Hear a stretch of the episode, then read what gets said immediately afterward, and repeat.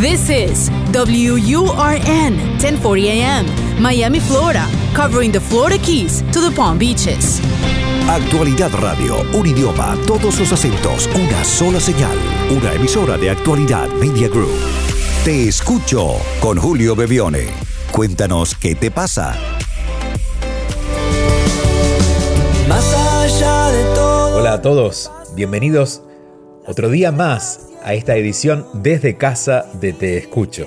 Alejandro, nuestro técnico está en su casa, yo en la mía, ustedes en las suyas, pero todos conectados. No hay excusas para continuar ubicando en nuestra agenda esta media hora donde nos detenemos para escucharnos mientras escuchamos a otros, para escuchar historias que seguramente son ajenas pero que podemos hacer propias si dejamos el mensaje al más 1-305-824-6968, que es nuestro teléfono de WhatsApp, más 1-305-824-6968. Decía, son historias ajenas, pero que siempre reflejan una parte de nosotros. Y eso es lo interesante de poder compartir este espacio. Vamos a compartir además algunas palabras que quiero leerles, esta vez de mi libro Volver a mí, que es mi más reciente libro y también hacerles una invitación para que el próximo miércoles, el próximo miércoles 22, a partir de las 7 de la tarde, tendremos una primera conferencia virtual donde conectaremos desde el lugar del mundo en que se encuentren, desde esa hora, desde las 7 de la tarde, hora este, hora de Miami, hora de este de Estados Unidos, y todo lo recaudado será para beneficio de la Fundación Fundevi, una fundación para niños, jóvenes, adolescentes en Venezuela. Si quieren información acerca de este encuentro donde hablaremos de los miedos, de cómo vivir sin miedos, vivir sin que el miedo nos persiga, sin que el miedo nos determine nuestras decisiones, animarnos a vivir diferente, esto lo pueden hacer entrando a mi página que es juliobebione.com. Allí pueden encontrarlo, ni bien a ver en la página van a tener la información en juliobebione.com. Antes de nuestra, nuestro primer mensaje de hoy, quiero leerles lo siguiente. Conéctate al WhatsApp y envíanos un mensaje. Tú nos cuentas y él oye atentamente. Te escucho con Julio Bebione. Estas son las palabras con las que comienzo el libro Volver a mí, que es mi más reciente libro. Y siento que son palabras que nos pueden venir bien escuchar durante estos días, así es que para aquellos dispuestos a escuchar, aquí se los comparto. Volver a mí es una invitación a mirarnos a nosotros mismos con otros ojos, los ojos del alma. Estamos muy claros en cómo conocer a personas que nos importan, tanto que solemos saber de ellas mucho más de lo que sabemos de nosotros mismos. Suelo poner el ejemplo de la mamá que sabe muy bien lo que su hijo come, lo que le gusta, la manera en que se viste y todas sus preferencias, pero al momento de decidir para sí misma se produce un gran silencio porque no había pensado en qué es lo que realmente quiere, necesita o le gusta. Esto nos sucede a menudo con personas que amamos. Al elegir poner nuestra atención en ellas, se convierten en motivo de nuestras vidas. Y esto no sería una acción negativa si no nos dejáramos de lado a nosotros mismos. Al fin, somos la primera persona que tenemos que atender. Y atendernos no implica dejar de hacerlo con los demás. Hay un tiempo para cada uno, pero nosotros no podemos estar ausentes de esa lista. En mi experiencia, compartiendo con las personas en distintos países y culturas, aparece un elemento común, el olvido de nosotros mismos. Poco puede ocurrir a favor de nosotros, de nuestro destino, de nuestra vida, si nosotros somos los primeros en desconectarnos de ella. Ponemos nuestra vida en función de los otros más que de nosotros, convirtiéndolo en un hábito tan normalizado en nuestra cultura que cuando tratamos de romperlo nos sentimos extraños, a veces culpables y en la mayoría de los casos egoístas e incorrectos. Egoísmo no es ocuparme de mí, sino pretender ocuparme de todos y de alguna manera intentar que sus vidas estén administradas por nosotros algo que confundimos con el amor y por lo que pagamos un alto precio. Desilusiones, frustración y la sensación de injusticia de nuestros actos. Dimos todo para recibir solo eso, lo que nos dan, es lo que pensamos. ¿Quién soy? ¿Y para qué estoy aquí? Fueron las preguntas que me inspiraron a profundizar en este camino. Porque si no sabemos quiénes somos, atraeremos a nuestra vida lo que no somos. Muchas veces nos encontramos en situaciones en que decimos, ¿por qué esta persona está en mi vida si no tiene nada que ver conmigo? Está por eso, para ayudarte a darte cuenta quién no eres. Hasta que no nos conocemos, la vida nos va ayudando a hacerlo consciente, poniéndonos a personas que no se parecen a nosotros para que nos demos cuenta lo que no somos. Luego, cuando comenzamos a darnos cuenta y asumir quiénes somos, quiénes somos de verdad, la vida nos va acercando a personas que se parecen a nosotros, ni idénticas ni tampoco tan parecidas desde el punto de vista humano, pero comparten el camino y nos sumarán o podremos sumarles sin mayor dificultad. Las relaciones cobran otro sentido y la vida en general se vuelve más fácil, menos enredada. Esto también sucede con los trabajos. Hay personas que dedican un largo caminar para darse cuenta de lo que no les gusta y luego deciden hacer lo que sí les gusta. Pero ¿qué tal si nos preguntamos, antes de iniciar ese camino, qué nos gusta realmente? Y así no tener que atraer lo que no nos gusta, ya sean situaciones o espacios donde no nos sentimos propios, para recién darnos cuenta de lo que no nos gusta y acercarnos más rápido a la realización de quienes somos. El camino espiritual en estos tiempos tiene mucho de esto, quizás no tanto de conocer a Dios en niveles donde lo material pierde sentido, a mi entender un camino más evasivo porque estamos en una experiencia espiritual que incluye lo físico, sino de asumir que estamos en la materia, que tenemos un cuerpo, que tenemos que transitarlo, que estamos aquí para vivir lo que la vida nos presenta y que cumplir con esa promesa del alma es una manera de desempeñarnos en esta dimensión, siendo conscientes que somos cuerpo, mente, emociones, y todo vivirlo de la manera más clara y más honesta posible. Esa es la tarea, vivirlo. La personalidad es nuestra parte humana. También le llamamos ego y representa todo lo que nos ayudará a movernos en este cuerpo físico. La personalidad está al servicio del alma, que es la que nos trae a la vida y nos sostiene en ella. El alma existió antes de nuestras memorias más conscientes. El alma no fue niño ni será anciano, esa es la personalidad. El alma, que trasciende tiempos y espacios, le da sentido a las experiencias de la personalidad, pero las trasciende. Es la mente, entre comillas, la mente profunda detrás de la mente, detrás de la mente humana. Marco esta diferencia entre mente con mayúscula y mente con minúscula como dos espacios, uno desde donde ejerce y discierne el alma, la mente con mayúscula, y otro, la mente con minúscula, donde nosotros pensamos y definimos las creencias de acuerdo a la personalidad. Aunque la mente, entre comillas, mayúscula, tiene una visión más amplia, clara y verdadera de la mente pequeña, ambas son necesarias en este plano físico. Solo tienen funciones diferentes. La mente mayor, la mente con mayúsculas, me guía y determina. La mente minúscula debe estar al servicio.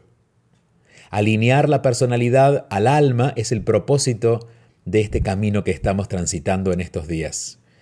Comenzar a ordenar nuestra vida por, eh, por, el primer lugar donde se desordenó, que es dentro de nosotros mismos. Y por eso seguramente en estos días y en este parate obligado, estamos empezando a mirarnos de otra manera. En este camino aparecen muchas resistencias que solo son formas de miedo. Pero el mayor miedo, el menos lógico para nuestra razón, pero el más común en los seres humanos, es el miedo a ser nosotros mismos. Por un lado queremos ser libres, auténticos y desconocer los límites que nos llegan, pero por el otro hacemos todo para no lograrlo, porque nos seguimos comprometiendo con lo que no sentimos propio, continuamos usando deshonestamente los sí y los no para relacionarnos con el mundo, y solemos ser la primera traba que ponemos hacia nuestra grandeza, con ideas como no creo que sea para mí, no soy capaz o no se me va a dar, y otras tan negativas como no me lo merezco. Aún me encuentro con personas que me dicen no pensar esto de ellas mismas, pero en unos minutos de conversación dejan ver que el primer límite que se pusieron antes de abandonar un proyecto que sentían propio y le, estaban, le estaba haciendo bien, ese primer límite nació de ellos.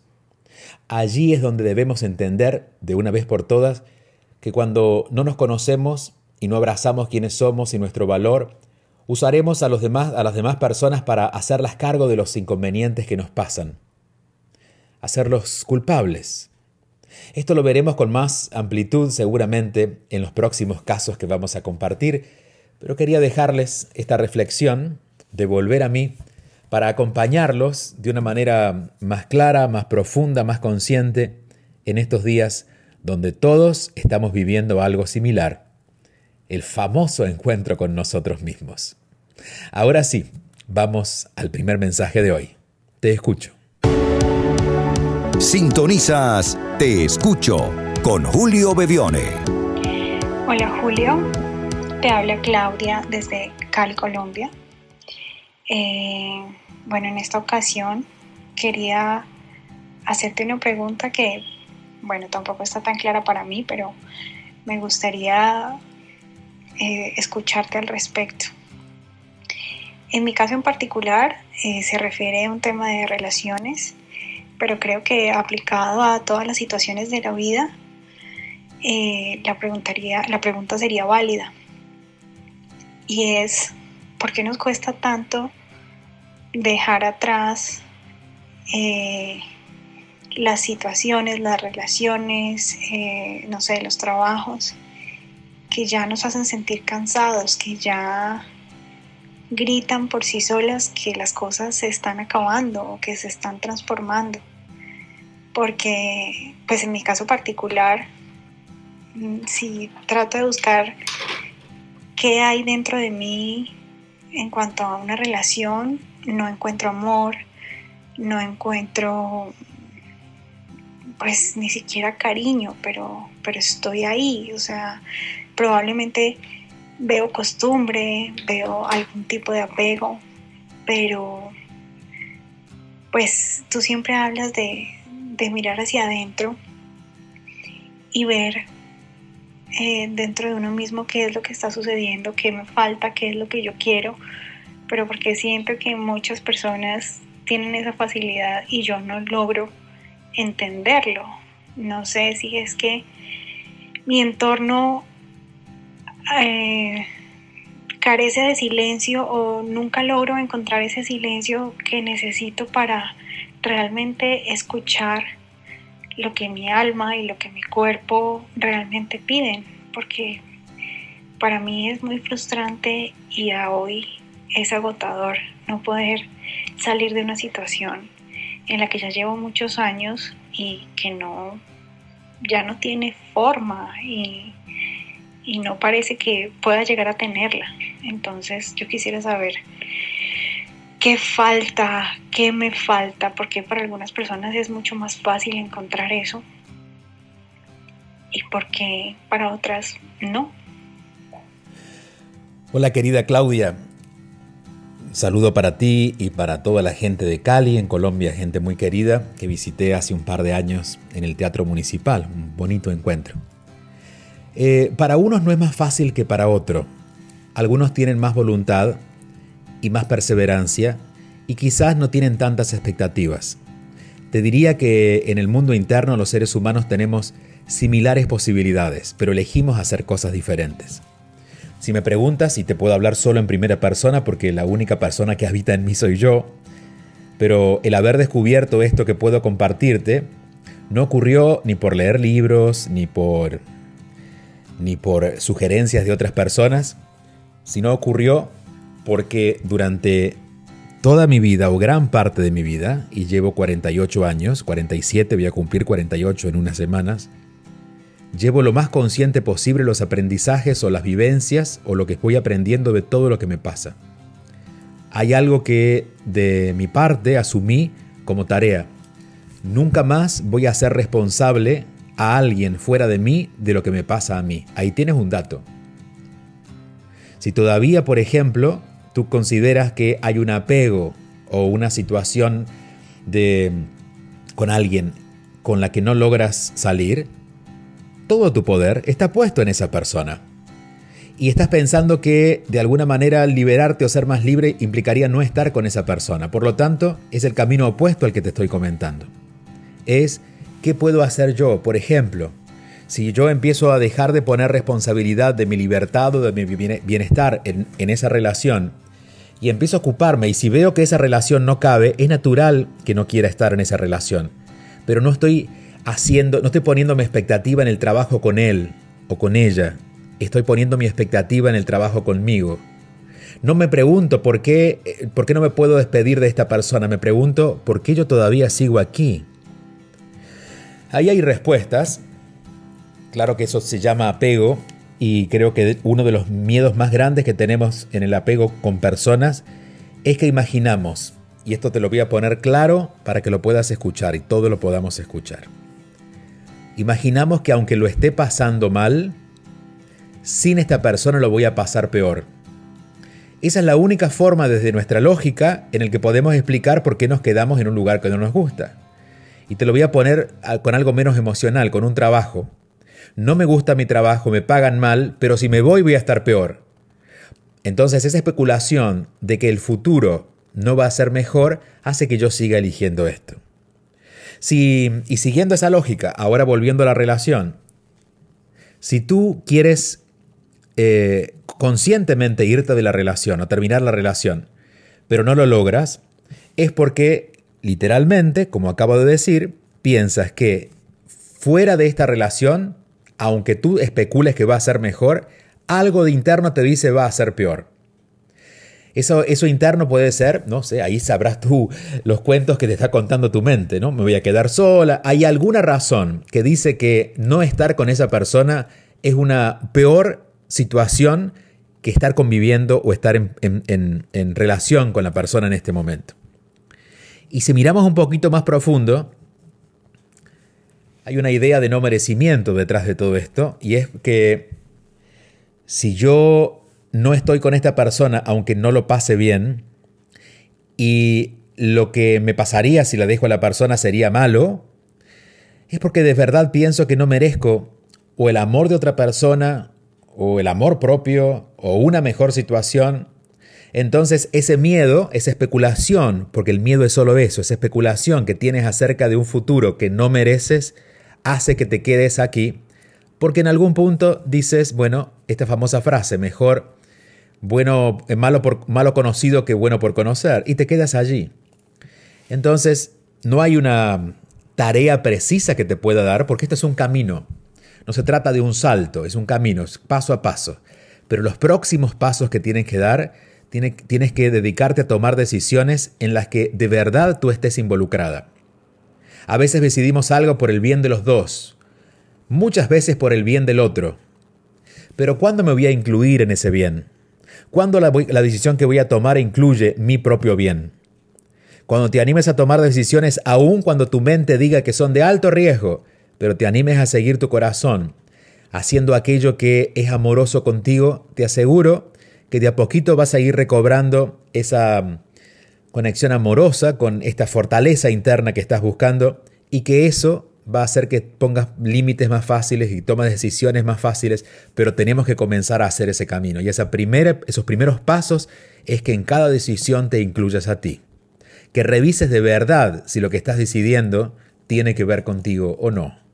Esto va a abrir el camino para que no tengas que dejar a tu pareja, sino, porque, sino que la relación comience a, perder su fuerza y termine, y termine en paz.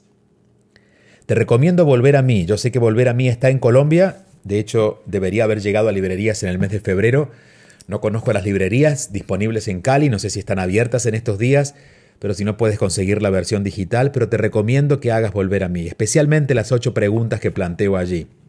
Esas preguntas son directas pero requieren, y, simples, pero requieren la profundidad un trabajo interno y te pueden ayudar a dar estos pasos, como me escucho, me siento, me acepto, permito, me incluyo, me reconozco en los demás, uso la energía del amor, reconozco y respeto mis dones. Revisa el libro, ojalá te sea de tanta ayuda como para mí fue escribirlo. Te mando un fuerte abrazo y, dejo este mensaje también abierto para que ustedes puedan eh, dejar mensajes de voz el teléfono que a través de WhatsApp tenemos disponible para que nos conecten. A través de WhatsApp, mensaje de voz, más 1-305-824-6968, más 1-305-824-6968. Y recordarles que este próximo miércoles 22 tendremos nuestra primera conferencia virtual, será a beneficio de Fundevi, una fundación que beneficia a niños y jóvenes en Venezuela y que hablaremos de vivir sin miedos, justamente de esto que estamos digiriendo detrás de cada pregunta que ustedes nos dejan por aquí. Seguimos avanzando, aquí estamos. Te escucho. Escuchas y te conectas con Julio Bebione. Hola Julio, ¿cómo estás? Mi nombre es Narquis, soy venezolana, tengo cerca de 10 meses viviendo en Buenos Aires. Em, y bueno, creo que todo este proceso me está invitando a través de este mensaje que te dejo a tratar de comprender algunas cosas de mí misma que, que todavía no me quedan muy claras. Trataré de ser breve. Em, recién llegué acá, conocí a un hombre y empezamos a salir y todo avanzó muy rápidamente. Esta persona se ofreció a ayudarme, me dijo que quería que yo estuviera mejor, que él me iba a ayudar a que yo estuviera bien acá y yo confiaba, como que veía todo natural. Mm, yo vivía con unos amigos en La Plata y él me dijo que mientras conseguíamos un sitio donde yo me pudiera mudar sola, em, que me fuera a vivir con él. Y me fui, teniendo un par de semanas conociéndolo. Eh, bueno, esta persona me llevó a sitios increíbles, la pasábamos muy bien, comíamos muy bien, yo de verdad que me sentía muy contenida, una persona muy espléndida, muy divertida, muy cariñosa. De un momento a otro empezó a cambiar, teniendo tal vez 25 días viviendo juntos. Y eh, cuando conseguimos el sitio donde yo me iba a mudar, fuimos a comprar todas las cosas que yo necesitaba, me compró todo, absolutamente lo que necesitaba para mudarme. Y esa misma noche me dijo que su ex había vuelto y que por eso estaba tan distinto conmigo y que lo sentía mucho, pero que estaba muy enamorado de ella y, que quería que fuéramos amigos, que, me consideraba una persona valiosa y que, y que pensaba que podíamos ser amigos. Lo cierto es que yo no volví a saber más de él, él más nunca contestó ninguno de mis mensajes, eso de ser amigos nunca ocurrió.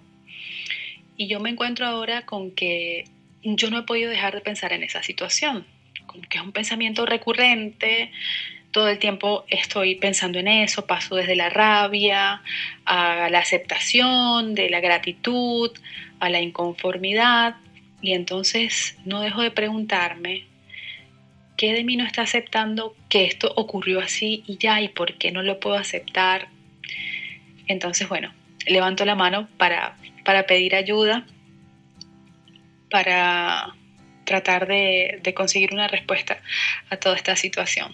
Te abrazo con mi corazón, me encanta escucharte. Muchas gracias. Muchas gracias, querida Narquis. Un fuerte abrazo para ti hasta Buenos Aires. Eh, estar viviendo en estos momentos en grandes ciudades como Buenos Aires implica un gran desafío también, ¿no? Por esto de la inmovilidad.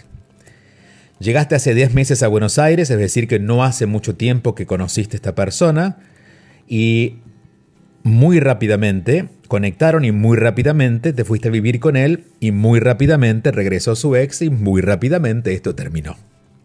Marco insistentemente el rápidamente porque quizás lo único que deberías prestar atención es que no cometiste errores, confiaste, fuiste noble, fuiste amable y él también lo fue, además de ser generoso. Ambos pero él quizás con algunas necesidades que como inmigrante a veces tenemos, ¿no? De estar en un lugar donde dormir y apoyarnos en nuestros comienzos.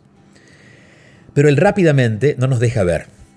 Entonces, si hubiera un error que prestar atención, es que la mejor forma de corregir el pasado es hacerlo diferente en el futuro. Estaré más atento. Esto de, del capricho de tratar de entender es como si tú leyeras Mira, y te lo voy a poner, eh, voy a usar una analogía terrible, pero es la que se me ocurre en este momento. Es como si tratáramos de buscar las razones por la cual ese reggaetón dice lo que dice. Quizás una poesía que ha sido elaborada por un poeta con profundidad, podemos sentarnos a ver qué nos pasó en esa poesía, nuestra experiencia leyéndola o escuchándola o qué habrá dicho el poeta. Pero cuando una canción es rápida, y pasa, eh, solamente es eso, es una aventura. Tú estás teniendo las preguntas que corresponderían a una crisis con una relación de mucho tiempo, a apenas una aventura que ha sido generosa en todo, en que pudieron sentirse bien, en el que pudieron disfrutar y en el que terminó porque él se dio cuenta, quizás en su seguridad por la otra persona o la inseguridad en él mismo, no lo sabemos, que su amor, y quizás también, mientras te digo esto, pienso algo más, quizás por la rapidez, se dio cuenta que el amor por la otra persona pesaba más, pero quizás porque esta rapidez lo asustó. Es un, él se, se sentó un volante de un de un Alfa Romeo y resulta que hace mucho que él no manejaba más que motoneta. Y se asustó. Todo esto es posible. Pero ¿por qué ir tan profundo en algunas circunstancias en que la vida claramente nos dijo que no? Si él quisiera volver, te diría, bueno, es el momento de reflexión. Ahí sí vamos a hacer preguntas profundas. Pero esto simplemente fue lo que fue. Una aventura que te ayudó a vivir experiencias diferentes a tu llegada a Argentina. Si hace 10 meses que has llegado significa que hay muchas cosas pasando y esta es una de esas cosas que han pasado.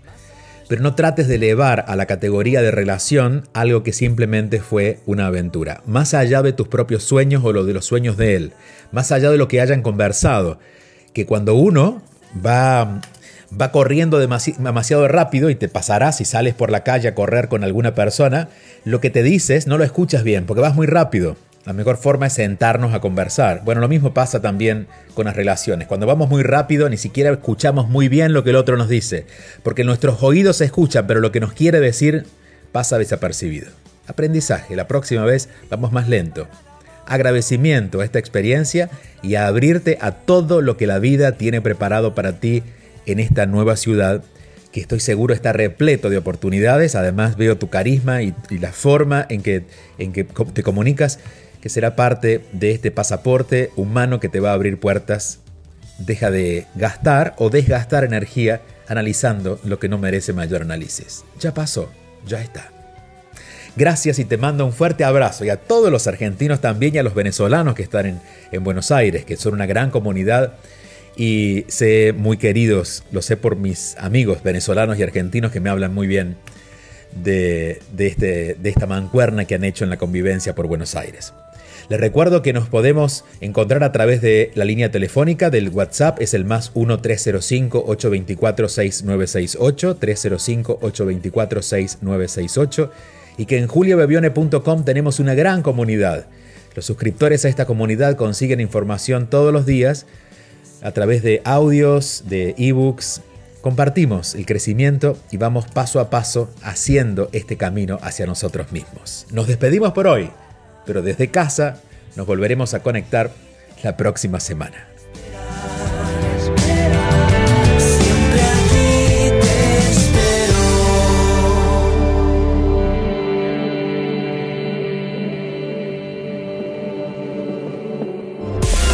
Te escucho con Julio Bebione. Envía tu mensaje o video por WhatsApp y cuéntanos qué te pasa.